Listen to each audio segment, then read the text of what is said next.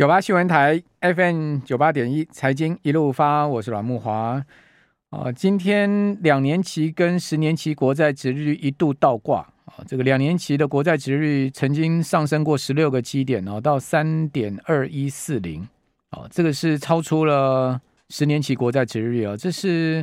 呃两千零七年来首次看到的情况啊，超过十年期国债殖利率，也就是说殖利率曲线出现了。呃，负斜率哈倒挂的情况，好，那通常这种现象哈，两年超过十年，过去的历史经验告诉我们，就是经济衰退的讯号。好，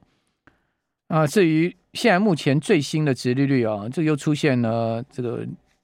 回正了哈。那最新两年期国债殖率是二点三点一九三，哦，十年期国债殖利率是三点二三三，哦，但。虽然说回正，但是也不过只有差了大概三四个基点而已，三四个 BP 了，哦，非常有可能又会出现倒挂啊！美国现在目前两年期以上的国债殖利率全线都突破了三趴了，哦，那一年期的国债殖利率都来到二点五七了，哦，一年都到二点五七，六个月都到两趴以上了，哦，那至于三年的是三点三七五，哦，那五年的是三点。三七一，所以三年到五年已经倒挂，那五年到七年也也倒挂，好，五年到七年呢，五七年是三点三三三嘛，好，所以五年到七年倒挂，那七年到十年也倒挂，啊，十年是三点二三五啊，所以呃，从三年一直到十年都倒挂了，好，三年三年期的国债到十年期的国债殖利率都全线倒挂了，哦，那两年期。的倒挂也是时间的问题，就是正式出现了这个持续倒挂也是时间的问题了。哦，换言之，美国的经济衰退已经是走在路上了，哈，甚至可能已经是在进行式之中了。好，因为亚特兰大 GDP now，哦，现在目前的 GDP 已经不到一趴了嘛，好，第二季的 GDP 增长已经不到一趴了嘛。好，那美股现在目前的期货哈全线崩跌了，好，道琼跌了六百点哈，跌到跌到这个。呃，真的是让大家跌到心惊胆战哈。那台指期呢，现在目前跌了八十七点。哦，呃，此外我们来看到这个纳查克指数啊，哦，同样的呃出现两趴多的跌幅哈，现在逼逼近三趴了。哦，纳查克指数现在目前的电子盘已经逼近三趴跌幅哦，跌了三百五十三点。哦，标普呢跌了九十四点哦，跌到只剩下三千八了哈，跌了二点四趴。哦，全数破底了哈，全数创今年新低了。然后因为在上周五哈，上周五费半跟纳指是创今年新低收盘。好，标普跟道琼还差一点点。现在这样一跌的话，就全数创新低了。好，以电子盘的情况来看的话，全数创新低。好，那美股这样跌跌不休哈，那国债殖利率又往上升，代表债市也大跌啊，这样的情势非常罕见哈。呃，这礼拜美国联准会要召开会议哈，这礼拜是全球央行周了，哦，包括美国联准会 FOMC 会议啊，要宣布最新的利率决议，英国央行也要召开会议，好，日银也要召开会议，英国央行非常有可能会是连续第五次会议升息哦，而且这次预估升息是五十点了，好，五十个基点，哦，如果说只升二十五个基点的话，利率是来到一点二五哈。即使升二十五个基点啊，没升到五十个基点啊，利率都会创二零零九年一月以来的新高。但是今天下午啊，刚刚公布出来最新的英国最新一个月的 GDP 已经出现负成长，好，意外出现负成长，所以英国央行就陷入两难了嘛，到底是要顾经济呢，还是顾现在目前高达十趴的通货膨胀呢？所以现在全世界央行都陷入到这个两难的困局里面，一方面经济看起来就是衰退。另外一方面，通膨又下不来，那我升息去压通膨，经济又恐怕更糟。那到到底要顾哪一边呢？我不可能两全其美啊，没有没有软着陆的问题了，只是硬着陆到底要多硬的问题。我们赶快来请教群益期货龙易生乡里，龙亚你你好，是龙安哥你好，各位观众朋友、听众朋友大家好。怎么会跌成这个样子呢？好，那上礼拜啊哈，白宫突然就爆雷了哈，白宫很少突然这样爆雷的哈。就出来混啊，总是要还的哈！就印钞印了这么多呢啊，那现在全球央行开始收缩啊。那白宫本来希望上礼拜可以先把这个消息告诉大家，哎，希望大家不要太惊恐。但是呢，数据出来真的还很惊恐啊！啊，一下子就突破四十年新高了哈，这 CPI。那本来大家都预测哈，这 CPI 是不是可以来到一个峰值啊？来到 peak 之后呢，开始慢慢往下滑落。可是现在看起来好像事情并不是这么发展的哈。但其实它还是维持在一个相对在一个高高通膨，包括像能源，包括像食品啊，包括像租房子这些等等价格仍然是压不下来啊。所以全球的央行现在开始面临这样子一个停滞性通膨的一个困境啊，就是刚这个阮大哥说的，哎，这个。通膨要压了下来，那要升息，可是升息的话，经济可能又被打下去，进入一个滞胀的这个状况。那我可以看到，这个美国这 CPI 爆发之后，上礼拜的美股啊，哈，这持续的往下探低哈。那我觉得在这个礼拜四哈，央行会议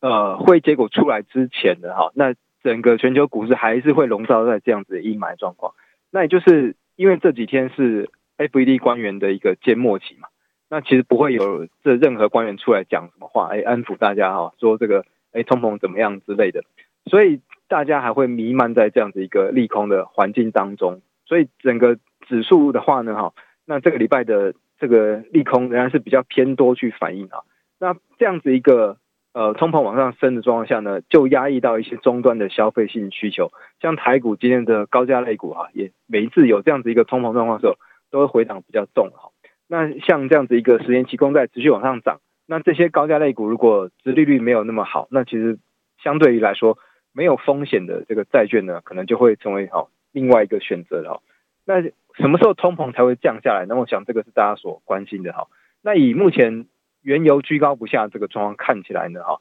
呃，去年大概九月、十月原油的基期才开始慢慢垫高，那也就是说呢，哈，在夏季用油旺季之前，哈，那原油可能还是会持续维持一个比较偏高档的状况。那包括其实像呃美国总统呃拜登也说了哈，他直接就点名埃克森美孚啊，说这个赚到流油了哈，赚的比上帝还要多。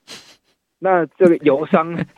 现在哈，因为请问上帝赚了什么钱呢？对，他这个啊美国人总是要跟这个上帝扯在一起嘛哈。这个 We in God we trust 啊，In God we trust。我们是要我 OK。这是好像这是在美国警车上面的那个字，对不对？这是美国美钞美元美美美钞美钞美钞，对对，美钞上面的字，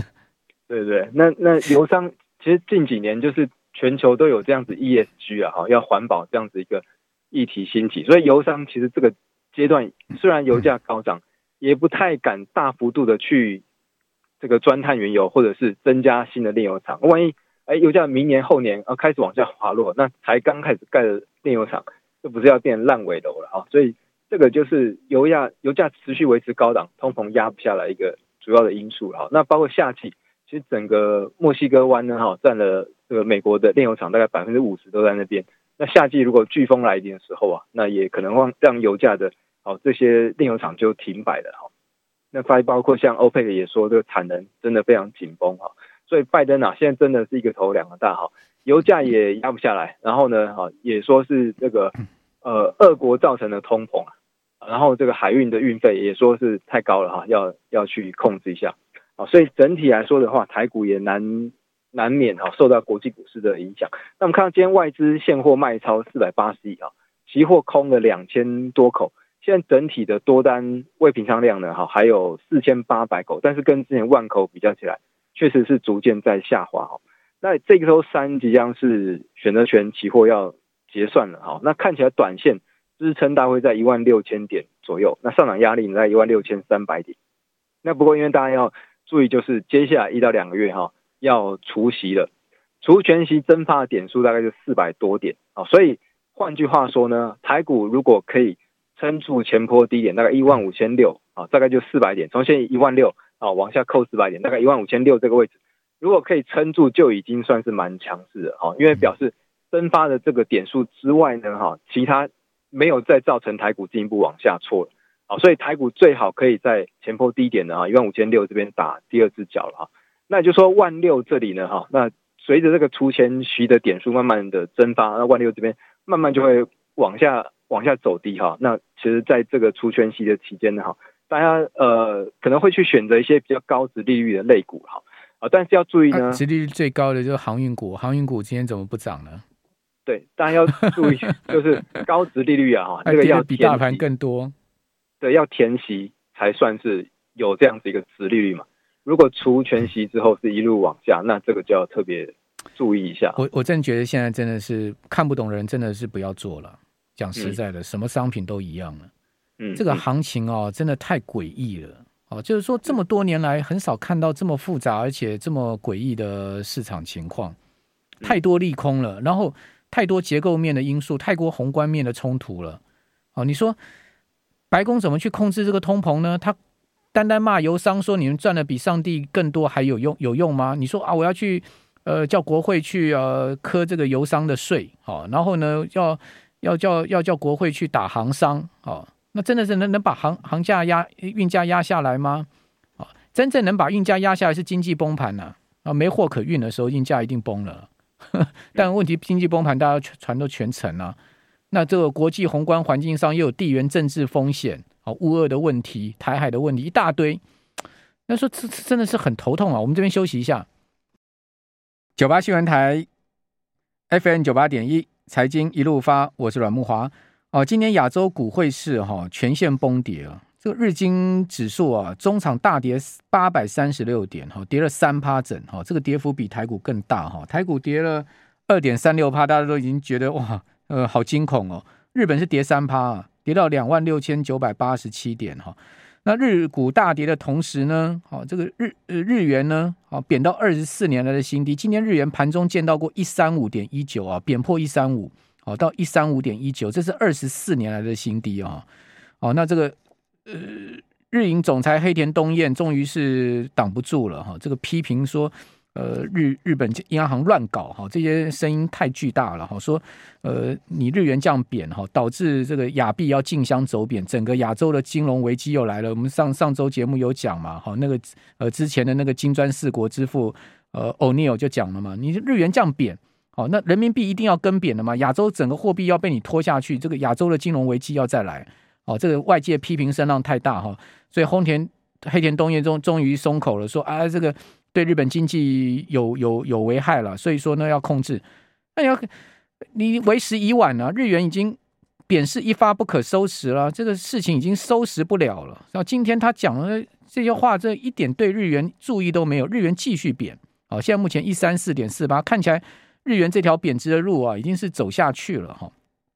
那日元一贬，哦，美国也不吭声。那美国为什么不吭声呢？因为日元贬可以让美元强嘛。哦，日元贬，欧元贬的会让美国强，让美元强，至少美元强势可以多少支撑一下，抵抗一下通货膨胀。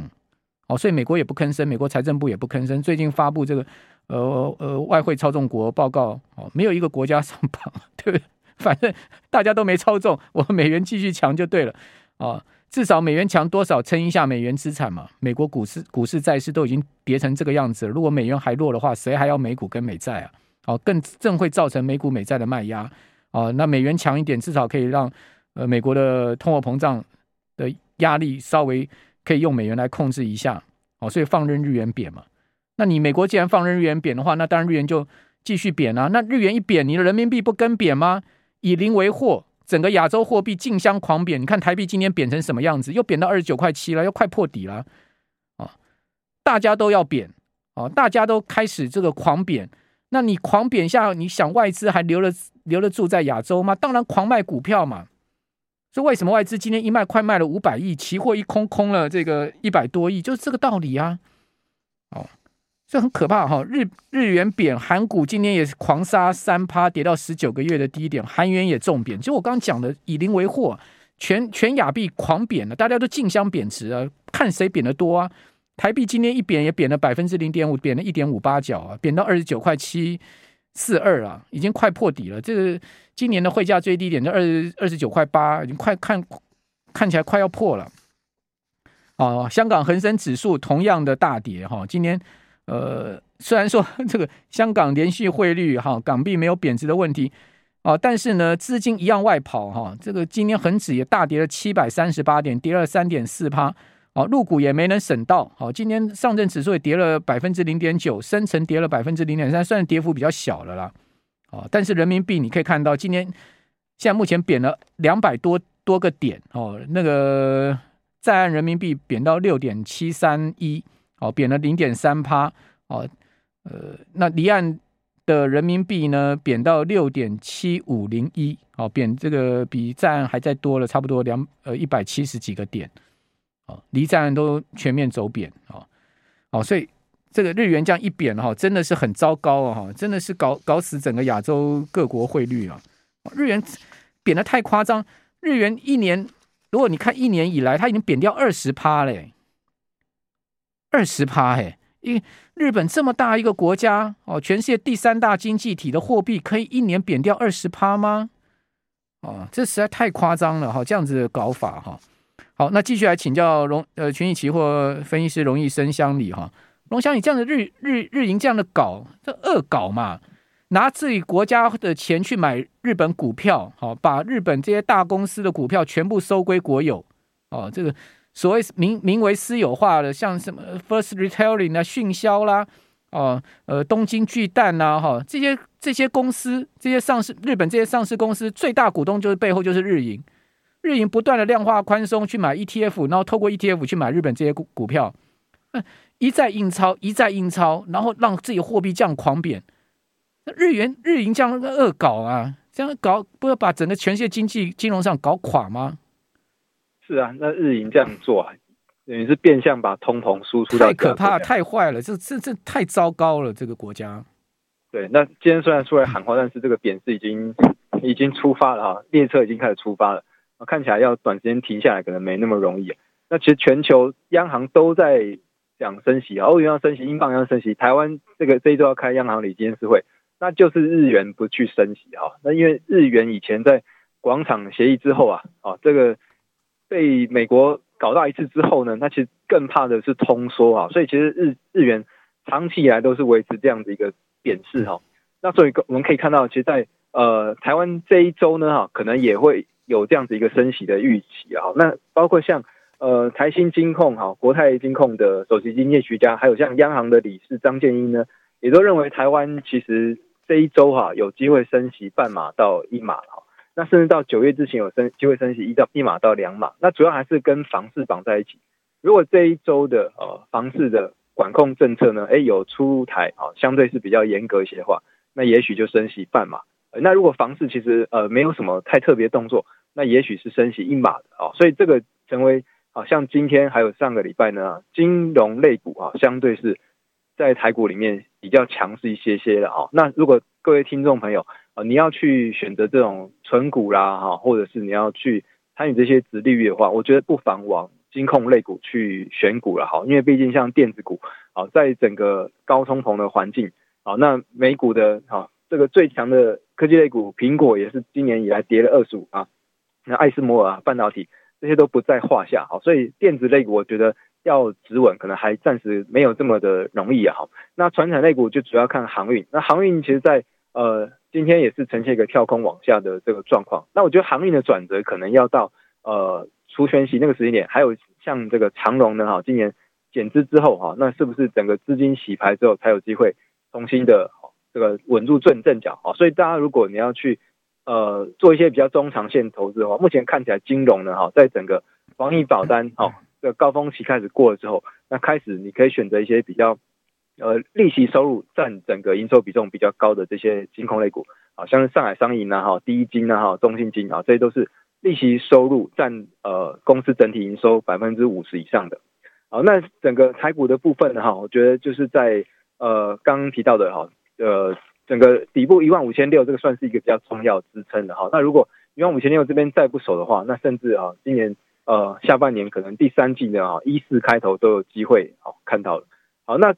整个通膨就是刚提到的这个原油的这个状况啊，目前美国的这个汽油啊，哈，也是居高不下，因为美国人哦出门都要开车，所以通膨对他们的这个影响是蛮大的啊。在台湾大家都坐捷运，可能没什么感受。美国现在的这个汽油哈，每加仑已经来到五块钱美金啊，换算成台币就是啊，你可以想象，你去加油站